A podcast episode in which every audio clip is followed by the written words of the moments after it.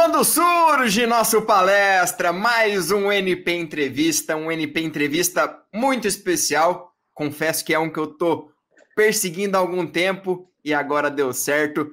Conciliando horários, as férias do Moisés, um cara que foi muito importante pra gente durante um bom tempo. É campeão, Deca campeão, participou de grandes conquistas do Palmeiras. A gente vai falar sobre a passagem dele aqui no clube. Fez um gol importante lá em Itaquera. E quinta-feira tem Palmeiras e Corinthians, então falaremos sobre esse gol também e a importância de marcar um clássico. Então, tudo isso e muito mais nesse NP Entrevista. Quero pedir seu like, quero para você, quero pedir para você comentar, se inscrever no nosso canal, que é muito importante, e bora resenhar um pouquinho nesse NP Entrevista muito especial. Moisés, boa tarde para você, obrigado por nos atender. Você foi muito importante e agora dá para ver nos quadros a importância do Palmeiras na sua vida também. Ah, boa tarde a todos. É, é, um prazer estar participando aí, né, com, com vocês. É, falar um pouco do que eu vivi com essa camisa, que foi realmente marcante na minha história, né, é, e poder fazer parte é, da história do Palmeiras para mim é muito gratificante. Então, é, vai ser um prazer bater esse papo com vocês aí. Espero que, que todos gostem. Vou começar dando meu boa tarde para o Lanzinho para o César, mas eu vou fazer minha primeira pergunta, seguir na, na ordem cronológica das coisas, porque quando você chega ao Palmeiras, é, até então desconhecido, você jogava lá na Croácia, você chega, já marca um gol logo na, no torneio de pré-temporada e vai conquistando os, os torcedores é, logo de começo.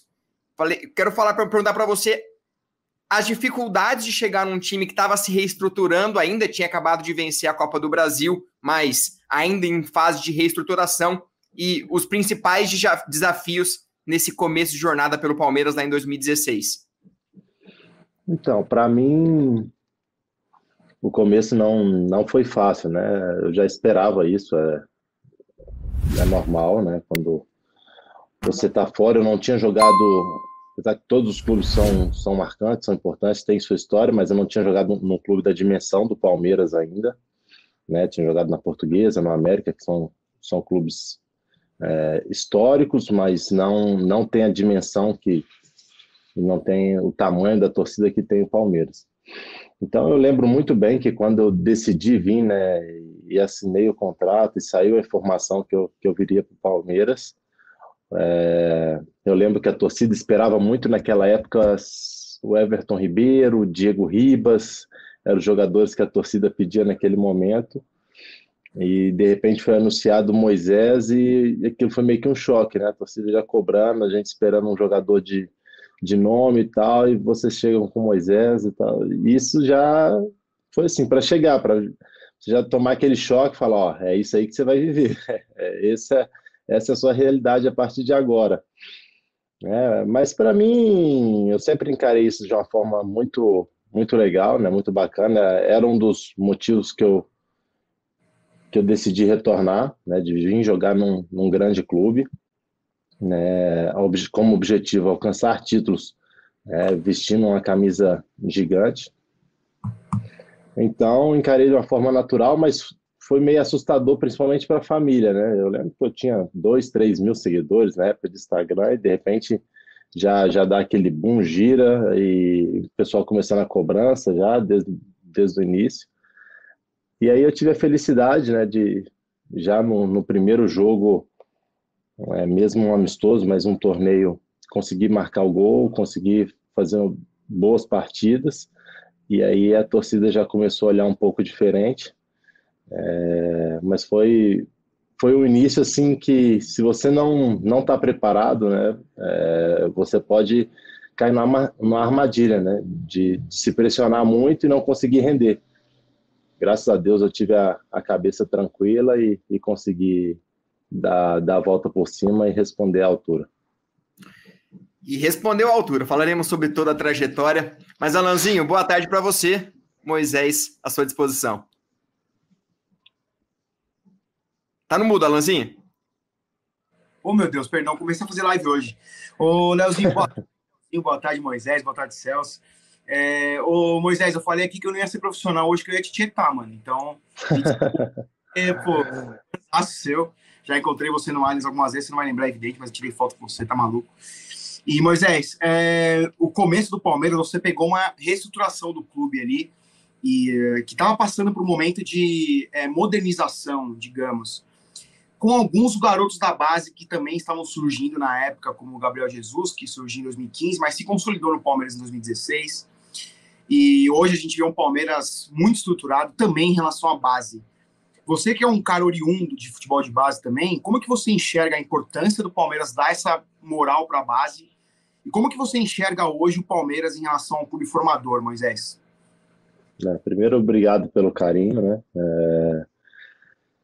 Então, acho que a, a base é, é sem dúvida o carro-chefe do de todo o clube, né? Eu acho que é, por mais que você traga grandes jogadores, se você não abre a porta para sua base, né? ainda mais se você investe na sua base, você trabalha na sua base, não tem como você não, não utilizá-la. Né? E eu fico feliz de quando você vê jogador né, crescendo dentro do clube, construindo a sua história é, dentro daquele clube que ele, que ele sempre jogou, que ele iniciou seu, seu sonho ali. É, comigo foi assim, né, no América, então é, é, muito prazeroso quando você faz a base num clube e consegue se destacar né, no mesmo.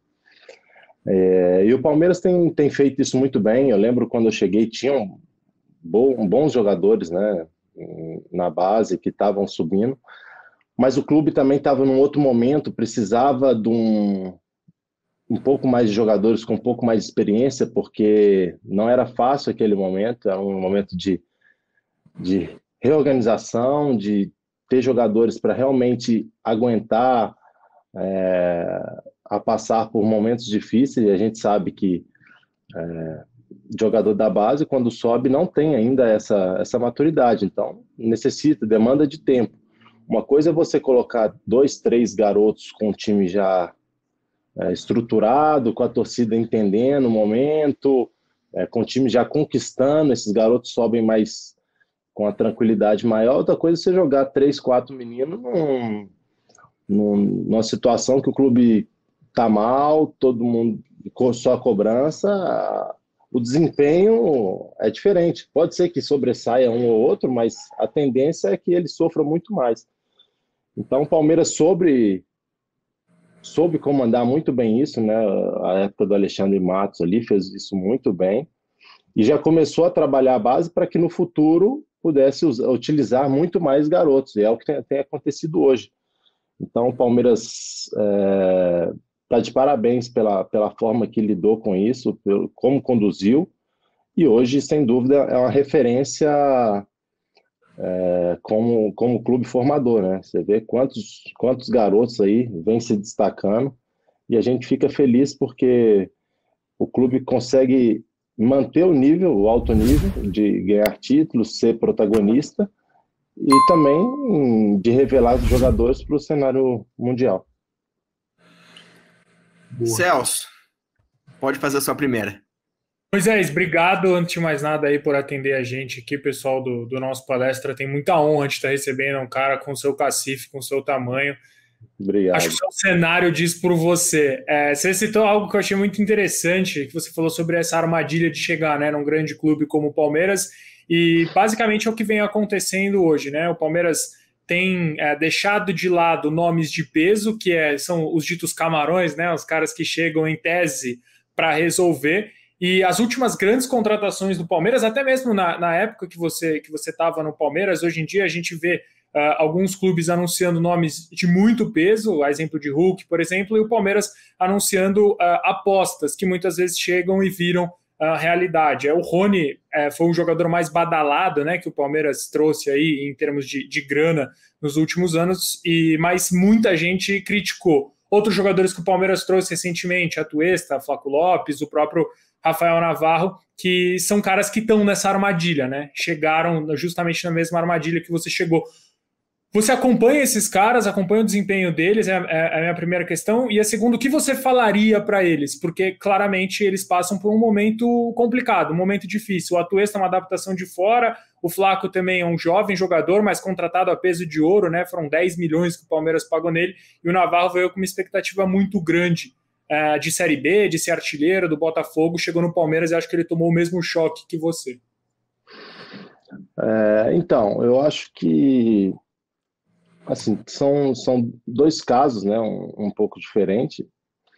É, se, se você vem com um pouco menos de nome como aposta e é brasileiro, você já entende um pouco mais a, a situação, a cobrança, como são os clubes, né? E quando você vem, é um jogador novo, ainda vem de fora, é um, é um pouco é um pouco mais difícil a, a, a adaptação, né? É, é, claro que cada cada contratação, cada jogador é uma história, né? Não, não quer dizer que às vezes, se não, não deu certo, é, é, um jogador horrível, foi uma contratação ruim. Não, às vezes a contratação é ótima, mas não funcionou dentro do clube. É, um exemplo que todo mundo massacrou na época, Alexandre Matos, o, o presidente que contratou o Boa, mas naquele momento todo mundo, todos os times queriam, né? Um jogador que era um, um já considerado naquele momento uma estrela, todo, todos queriam, e chegou e não conseguiu dar o resultado que, que todos esperavam. É, mas, inclusive, aí tem outros que chegam com não tanto nome e, e vão dar certo. Só que a minha, o que eu, se eu pudesse dar uma, uma dica para essas pessoas que chegam com uma aposta e, e que querem, querem dar certo, primeiro é acreditar no seu potencial, né? Se você veio para um clube, foi contratado, é porque as pessoas que, que são do departamento de futebol te analisaram, viram seus jogos e, e viu talento em você. Então, não foi à toa que você foi contratado. Então, é acreditar nisso. E, e segundo, né, acho que é não dar tanta importância para a rede social. Acho que hoje em dia as pessoas focam muito nisso, né, internet, notícias, redes sociais. Eu acho que você tem que se blindar um pouco disso né? Não estou falando não entrar, porque eu mesmo entrava, mas não. Eu sempre usei a internet para ir ali, ver a informação, ter amigos, contatos, mas não é aquilo ali que me move, sabe? Se a pessoa vem ali e fala bem de mim, legal, eu sei que eu não sou o melhor do mundo. Se ela vem e me, me massacra, eu sei que também aquilo ali não vai me atingir porque não é de mim. Primeiro é você ter o autoconhecimento, né? saber o, o, seu, o seu potencial, aquilo que você pode fazer, o clube que você está, e segundo, trabalhar, trabalhar da melhor maneira possível, se entregar ao máximo, porque as coisas vão acontecer naturalmente. Às vezes vai demorar um pouco mais, às vezes um pouco menos, mas se você faz a sua parte, eh, trabalha 100%, as coisas tendem a dar certo. E, e, e, claro, às vezes você vai fazer tudo certo e não vai acontecer, pode também, mas aí você vai ter sua consciência que você fez o seu melhor e se caso não deu certo nesse momento, vai dar certo em, em outra oportunidade. Moisés, aproveitando é, essa sua resposta, nem seria sobre isso agora, mas eu vou aproveitar, porque o final da sua passagem pelo Palmeiras ficou marcado com alguns, é, alguns uhum. ataques em redes sociais. Foi Sim. o seu pior momento com a camisa do Palmeiras e isso foi o que fez você repensar em sair do Palmeiras, buscar novos ares? Foi um, não um facilitador, mas um ponto que pesou naquele momento da sua saída do Palmeiras? Não, cara, assim, depois desse, desse início que eu tive, né, eu sempre fui muito bem tratado pela torcida, sou até hoje, não, não tenho nenhuma mágoa disso. Minha família é palmeirense hoje em dia, meus meninos, quando estão em São Paulo, são loucos para ir no estádio. Eu sei que o que aconteceu, né, no último jogo, é, se a pessoa for racional, um pouco racional, não precisa ser muito, ela vai entender que Cara, eu bati seis, sete pênaltis no Palmeiras, seis, se eu não me engano, no, no Palmeiras, né? Tinha 100% de aproveitamento. E, e quando eu fui para a disputa de pênalti no, no Beira Rio, naquele jogo, eu, eu pedi para bater os cinco primeiros. Né? O Filipão, com, com toda a sabedoria, com toda a experiência que ele tinha, ele não, não quis me deixar bater entre os cinco ele achou que o jogo talvez terminasse entre os cinco. Só que naquele momento, eu lembro muito bem, até hoje o Felipe Melo chegou em mim, mas você não vai bater? Eu falei, eu pedi, o Filipão não quer, porque eu não estava negociado. É, eu não tinha nada ainda. Tinha uma possibilidade que diretoria sabia, o Filipão provavelmente sabia. Tinha uma, uma, uma proposta muito boa para o Palmeiras na época e provavelmente eu sairia depois daquele jogo. Mas até o momento eu não sabia de nada. Né? Então eu, eu pedi para bater, ele falou que não, entendi, fiquei. Só que aí o jogo vai para os alternados. Eu olho para o lado, eu sou o, bate, o único batedor que tem, no, assim, que está acostumado a bater pênalti. Todo mundo olha quem vai, quem vai, não. Quem vai sou eu, eu vou assumir aqui e vou bater. Não tem essa. Né?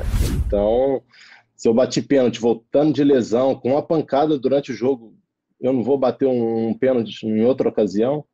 Então, assumi, fui lá, bati. Infelizmente, vou eu não, não gosto de falar que eu sou um azarado, não nada disso, né? São coisas que acontecem e, e, que Deus permitiu. Eu sabia do, do que o Lomba, se eu não me engano, era o Lomba na época, o goleiro do Inter. E eu já tinha certeza que ele ia pular para o lado. Eu falei, não, vou bater o pênalti no meio, tranquilo, sem problema, é alternado, ele não vai ficar parado nunca. Vou com total tranquilidade para bater o pênalti, já sabendo da ação dele, aconteceu do jeito que eu pensei. Só que meu pé desliza um pouco, eu pego embaixo da bola, ela bate na trave e eu acabo errando. E aí, por infelicidade, a gente é desclassificado. E a gente sabe como é o torcedor, né? O torcedor é paixão, é... aí vem, claro, aqueles que estão infiltrados no meio da torcida e fizeram algumas ameaças à minha família, porque saiu que eu estava sendo negociado, eu errei o pênalti por isso. Claro, cara, se você entender eu tenho uma passagem maravilhosa no clube. Eu vou querer sair manchado por um pênalti que eu erro nas oitavas de final. Jamais eu queria isso. É, então eu entendo que é foi uma minoria que fez isso. É claro que é chato, é. Minha família, minha esposa, meus, meus filhos não entendem, mas minha esposa ficou bem preocupada, mas ela estava em BH para minha felicidade, então tranquilizei um pouco mais. É, e aí ela me ligou chorando, eu nesse momento, a gente sofre muito por isso, né?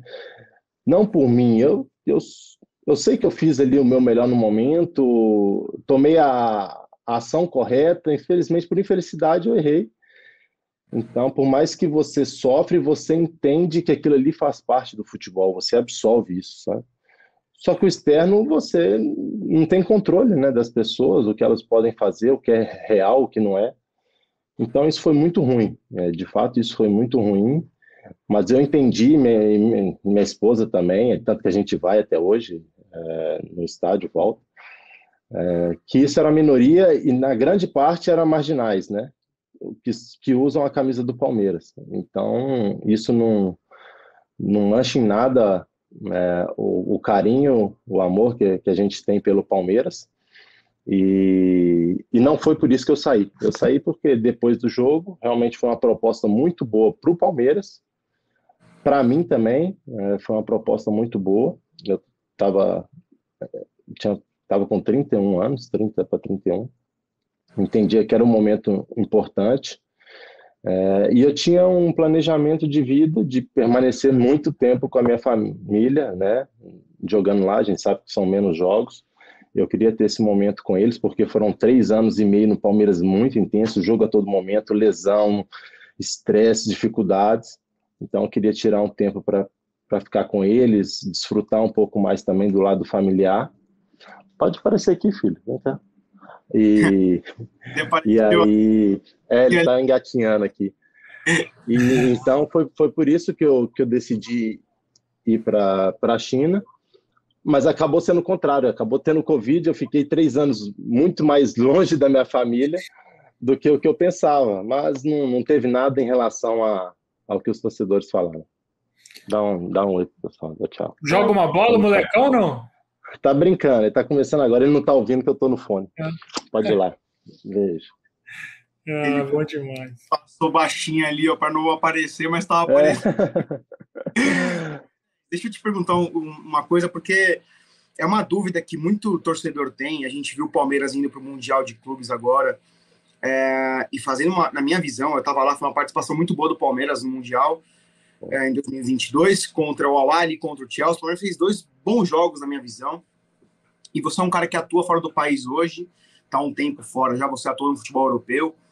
E muitos questionamentos aconteceram na época do Mundial em relação ao nível de, de, de performance que existe no futebol brasileiro para o futebol europeu. E aí eu bati na tecla de que, pô, são, na verdade não é o futebol europeu, são alguns super times que são seleções mundiais contra times daqui da América Latina. É, você, hoje, que é um cara, pô, 34 anos, um cara muito rodado, experiente no futebol, como que você enxergou a participação do Palmeiras no Mundial de Clubes? E como que você enxerga hoje o nível, por exemplo, de, um, de times que, que batem sempre campeões da Libertadores, Flamengo, Palmeiras, é, River Plate, que chegam sempre em fases finais, com esses times é, é, europeus, assim, existe essa diferença tão grande, discrepância tão grande tecnicamente, taticamente, fisicamente, assim, ou, ou é algo que os clubes conseguem equilibrar, apesar de um orçamento muito menor, Moisés? Moisés, se me permite, Olha. se me permite, é. só encaixar também uma nesse meio, é, a gente viu também o, o, Flamengo caindo recentemente né, para o Al Hilal, indo disputar terceiro e quarto lugar. O Palmeiras também aconteceu. Você foi para a China numa época que a China estava muito top. Além de você responder, obviamente, a pergunta do Alanzinho, queria que você falasse essa diferença é muito grande também entre, por exemplo, você saiu do Palmeiras chegou na China quando a China estava no auge, né? É, como, como foi isso também? Entrosamento, hein, Celso? então, o... eu vejo o seguinte, a participação do Palmeiras realmente foi muito boa, né? E poderia ter sido campeão mundial ali naquele momento. Eu acho que pode-se dizer que o Palmeiras jogou o seu máximo naquele jogo contra o Chelsea. Eu acho que era aquilo ali que, que se esperava, que tinha que ser feito. Né? Eu assisti o jogo. É... E depois disso, eu fui de férias para o Brasil e até fui no Palmeiras e conversei muito com o Cícero Souza. A gente vai lá, a gente bate papo mesmo. E aí a gente começou a conversar e, e foi isso que eu falei com ele. Falei, cara, o que vocês fizeram foi foi maravilhoso, é, de, de enaltecer e parabenizar pelo, pelo campeonato mundial que vocês fizeram. É, tem que estar orgulhoso disso, né? O Palmeirense ficou, eu acho que a torcida é, ficou orgulhoso do que o Palmeiras fez. Claro que a gente sempre quer, quer a conquista, né? É, e aí e aí que vem, é o que você falou. O Palmeiras fez o seu máximo. O Chelsea não jogou o seu máximo a nível de jogo e, e conseguiu ser o campeão. Por quê? Porque o, por mais que o Palmeiras tenha um, um super time, o Chelsea, como você falou naquele momento, é um, quase uma seleção, uma seleção jogando um time. É, essa é a diferença. É, por mais que um, um clube brasileiro, sul-americano, vá para o Mundial, tem a chance de ir lá e, e, e, ser campeão? Tem. Isso é futebol, a gente sabe que pode acontecer. Mas vai ter que fazer uma partida magnífica, vai ter que fazer o seu melhor e contar que o, o time europeu não faça um, um bom jogo. Porque a, a diferença, há uma diferença. Né? Aqui, os melhores jogadores se destacam no Brasil, o europeu vem e leva para lá pega jogadores de outras seleções, de outros times, ali estão os melhores, né? É, a diferença né, que, que acontece a gente tem que entender. É, é, é da mesma forma o que acontece do Flamengo ser eliminado também para o Al Hilal agora. Se for olhar o Flamengo, o time brasileiro, quando vai lá, o sul-americano, a chance de ganhar é maior do que o do asiático. E aí, para o asiático passar, ele tem que fazer o que ele fez contra o Flamengo, jogar, jogar o seu melhor, não errar, e o, o sul-americano tem que jogar mal. Senão, por mais que o asiático jogue bem, o, africano jogue muito bem, se o brasileiro, sul-americano jogar muito bem, vai passar o brasileiro. Né? Porque é, o futebol hoje, claro que os esquemas, taticamente, mudou muito, isso dificulta, independente de qualquer jogo, mas o lado individual ainda conta bastante. E aí vem as peças individuais, se você olhar uh, as peças individuais, o talento individual dos dois times, a diferença ainda é, é gritante. É, por isso acontecem esses resultados, né? E quanto à China, eu cheguei lá, a China num momento muito bom, né? É, mas como eu acabei de dizer aqui, não dá para se comparar, né? O melhor time chinês, se jogar contra o Palmeiras, a gente vai sofrer. O meu time, para jogar contra o Palmeiras, eu tenho que fazer aquela partida dos sonhos, né? o melhor jogo, e torcer para o Palmeiras não jogar 50% do que joga, que senão a gente não vai conseguir passar, não vai conseguir ganhar. Essa diferença existe, né? ela é real, né? mas, como eu disse, é um jogo de futebol, então isso ainda pode acontecer, mas é difícil. Puxando o gancho justamente disso que você falou agora, Moisés, da, da partida dos sonhos. Você fez uma partida dos sonhos é, que alegrou e está na memória do palmeirense para sempre, justamente no clássico dessa quinta-feira, o Palmeiras enfrenta o Corinthians. E aí são duas muito simples. É, a primeira, qual é a sensação pré-derby e entrar no derby, marcar um gol e depois queria que você contasse, obviamente, a história do Cajado, que, para mim, a gente fez um dia desses aí um ranking né, das comemorações do Palmeiras e ela entrou no, no, no primeiro, na primeira prateleira. É, hoje a gente vê um futebol muito diferente né, em relação à provocação, em relação a essas brincadeiras e tal. E, bom, e você zerou né, as comemorações. Acho que eu posso falar por todos os palmeirenses quando eu digo isso. É, cara, o Deb é, é um jogo especial, né? Eu tive a felicidade de disputar alguns. E para minha felicidade foi o time que eu mais fiz gols.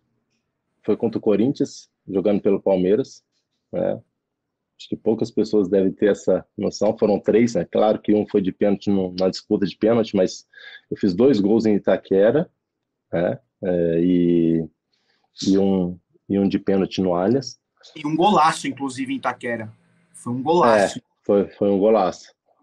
É, e assim, é um jogo muito marcante, né? Eu lembro tanto do primeiro, que já foi no Allianz, e a gente estava num momento ali importante do campeonato também, e nós conseguimos ganhar o jogo.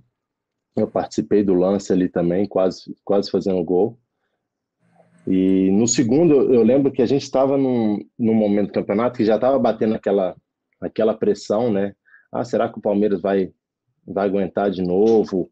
A torcida tensa por, pelo que tinha passado em 2009, é, e todo mundo jogando esse peso em cima da gente, querendo ou não, você, você acompanha a notícia o tempo todo, e aquele negócio 22 anos sem ganhar, 22 anos sem ganhar, e isso acaba indo para dentro do clube, né? Por mais que você tente blindar ao máximo, tirar, não tem, não tem como você esquecer totalmente. Então a gente já estava sentindo aquilo.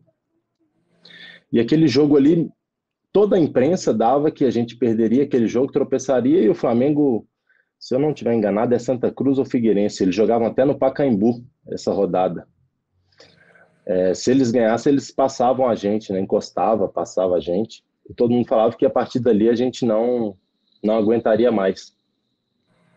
Então a gente teve uma concentração muito grande, né? E o Cuca foi, foi muito inteligente também no, na pré-eleição. E, e, aí ele fez a pré-eleição normal e no vestiário ele fez um, uma outra que ele pegou todos os familiares, gravou um vídeo sem ninguém saber e quando a gente volta do, do aquecimento, ele passa esse vídeo para a gente, há uns cinco minutos, toda, todas as esposas, ou pai ou mãe falando, desejando um bom jogo.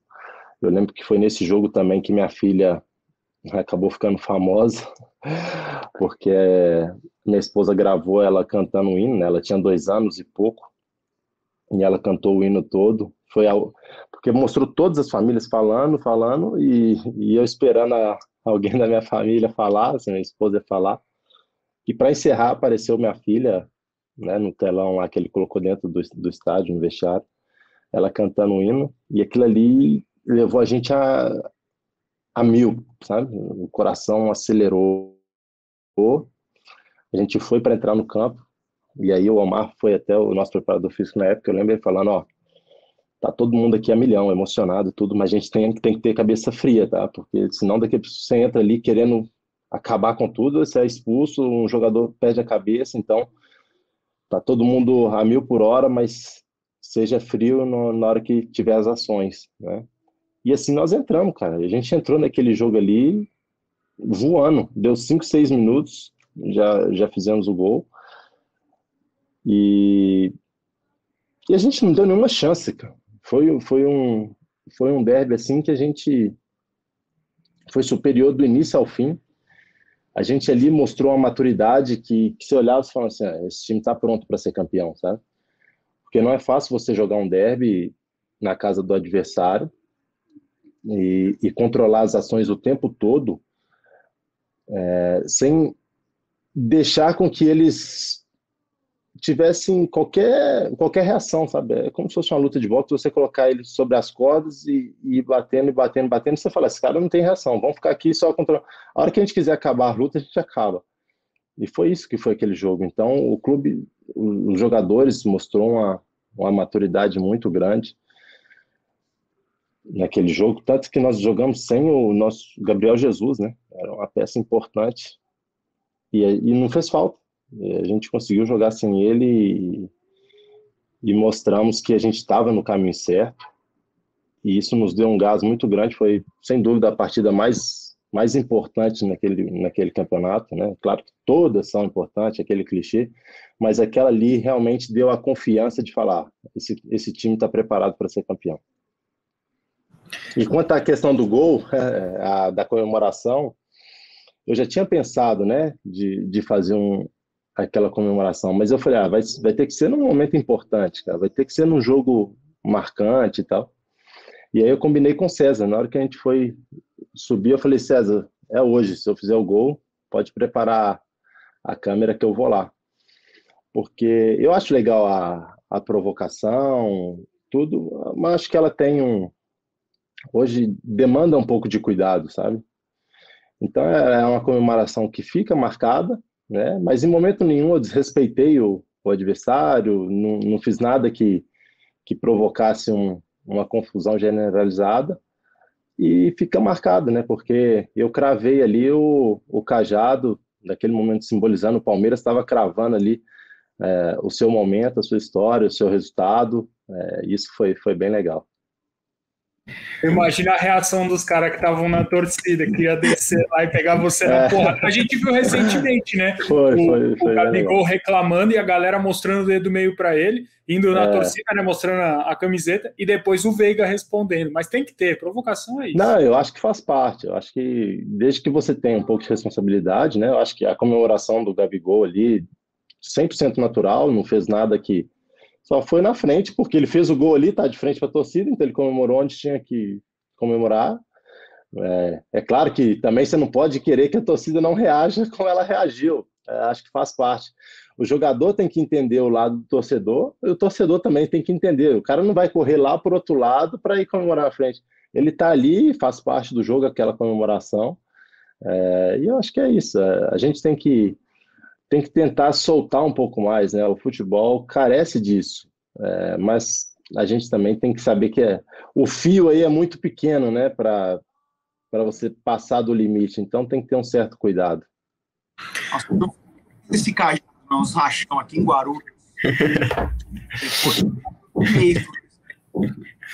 Ô, ô, Moisés, aproveitando é, para fazer a nossa última, a gente combinou meia hora, mas tem a nossa última aqui, que eu pedi para os nossos membros do nosso canal, seja membro aqui do nosso canal, mandar perguntas e foi a escolhida. O nosso Equipaldo, que está sempre aqui nas nossas lives, foi a escolhida para perguntar para o Moisés. E algo que você já começou a falar nessa pergunta, só para a gente aprofundar, e você usou o, o cabeça fria, que é o lema do cabeça fria, coração quente do Abel. E ele perguntou Sim. assim para você: o Palmeiras de hoje é muito conhecido pela força mental demonstrada em campo, tal qual na campanha de 2016, em que a equipe precisou dar respostas em jogos-chave, além de superar as ausências de Gabriel Jesus e Fernando Praz quando o torneio chegava no momento decisivo. Você sempre pareceu muito forte mentalmente. O quanto essa força da equipe passa pelas características dos jogadores e o quanto isso é potencializado pelo treinador e comissão técnica. Caramba, baita... é repórter ele? Aldo, mano. Cara, é bom, é baita, bom. Baita, baita pergunta, legal. Cara, eu acho que, sem dúvida, eu falo isso até lá pro, pro meu treinador, né? Ele sempre, na China, vem me perguntar antes dos jogos, algumas situações de jogo que o que eu prefiro que ele faça e tudo mais. Ou até em questão de contratação, ele fala, ah, me indica jogador brasileiro para contratar, isso aqui. Eu falo, cara, o principal de tudo, né? Porque eu acho que a partir do momento que o jogador se torna profissional, ele tem qualidades, cara. Não tem como você se tornar um jogador profissional, tá no nível de Série A, que é um nível top do Brasil, e ser um jogador ruim. Você não é. Só que tem muitos jogadores que não têm realmente o mental forte, sabe? A cabeça tranquila para enfrentar aqueles momentos difíceis que acontece, né? No futebol, você está tá encontrando esses momentos a todo a todo jogo, a, a toda semana. E você tem que respirar e fazer o seu melhor com essa pressão em cima. Então, é, eu acho que o, o principal do jogador de futebol é ter um mental forte, sabe? Eu, eu falo com, com algumas pessoas, eu, eu não sou não sou craque, não sou um jogador genial, não, não sou nada disso. Eu tenho as minhas qualidades, né? Eu sei das minhas qualidades, sou um bom jogador, mas o principal é isso, é ter um, uma, uma frieza dentro de mim, é saber os meus pontos fortes, os meus pontos fracos, e independente da situação, realizar da melhor forma possível. É, eu, eu tenho como característica não, não sempre fazer, fazer um jogo nota 9, outro nota 4, outro nota 8, aí depois nota 3. Não, eu mantenho uma regularidade, sempre mantive, né, de 6, 7, e isso é equilíbrio. Você tem um, um equilíbrio mental que, que te faça, independente das situações, é, performar dentro da, das suas qualidades, independente das situações. Então, eu acho que esse, esse lema do, do Abel aí, eu acho que é um dos, dos pontos fortes né, que, ele, que ele trouxe para o Palmeiras e tem e eu acho que isso tem, tem se estendido para outros clubes, as pessoas estão entendendo o quanto é importante você é, ser frio, né, ter a cabeça fria no, nos momentos mais importantes.